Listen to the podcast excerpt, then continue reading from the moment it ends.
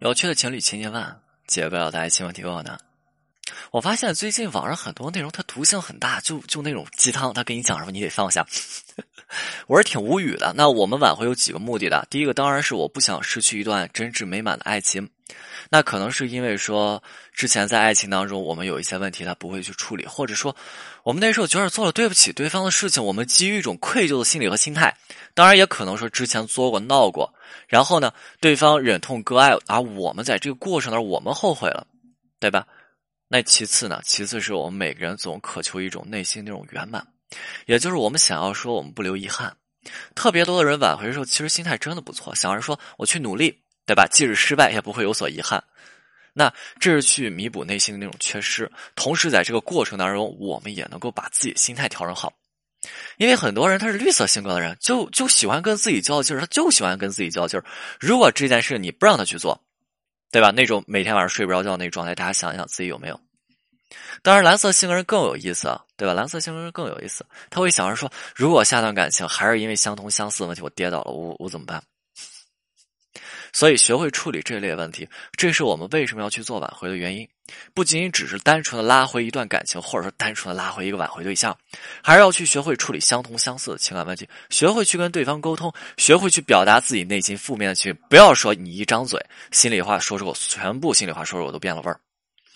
然后呢，然后就是最近为什么有这样的感慨，是因为参加了一个讲座，参加了一个特别有意思的讲座，人去了以后劝别人放弃向善，就是叫拉一大横幅讲挽回。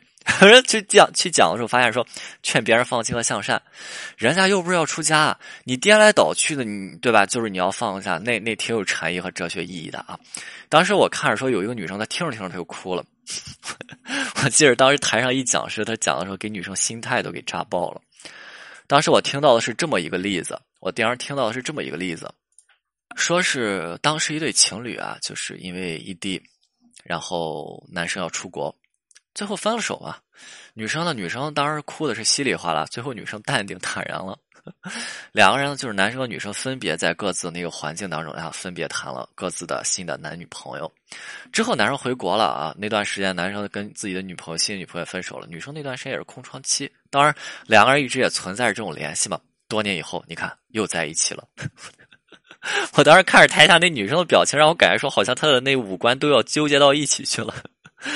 当时女生一定想着说：“这怎么受得了？这让我得多少年呀？我就想现在和我男朋友在一起，你跟我提放下，提未来多少年之后，你提未来说有无限可能。”我我当时就觉得说，那个女生没有哇哇在那哭，我觉得已经那女生真的已经心态很好、很稳重了。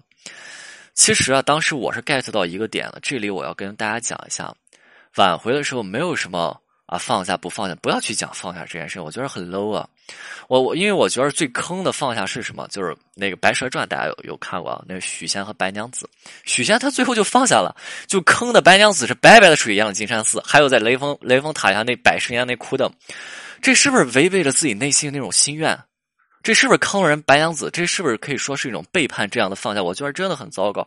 所以挽回的时候，其实我们真正要做到，不是说什么放下，而是有一个良好的心态。这样的心态，这样的心态，是你能够对于两个人的关系泰然处之。不是说，哎呀，我我我我接受不了分手这件事，哎呀，我要我要死，不是这个样子，而是对于两个人的关系能够泰然处之的这种状态。挽回的时候，我们的目的就是挽回。但是如果你过于急躁，对方对于你过于急躁的这样的目的性，对方感受太清楚了。然后对方基于一种心理上的状态，他会天然性的就是，哎呦不行不行，你这目的性太强，我我我要我要往把你往后推一推，天然的下意识就要去拒绝你。挽回的时候是一点一点去和对方去重新磨合。如果你有一个良好的心态，我觉得做起来也会相对去容易很多。就像我曾经说过的一句话：挽回你凭什么取得成功？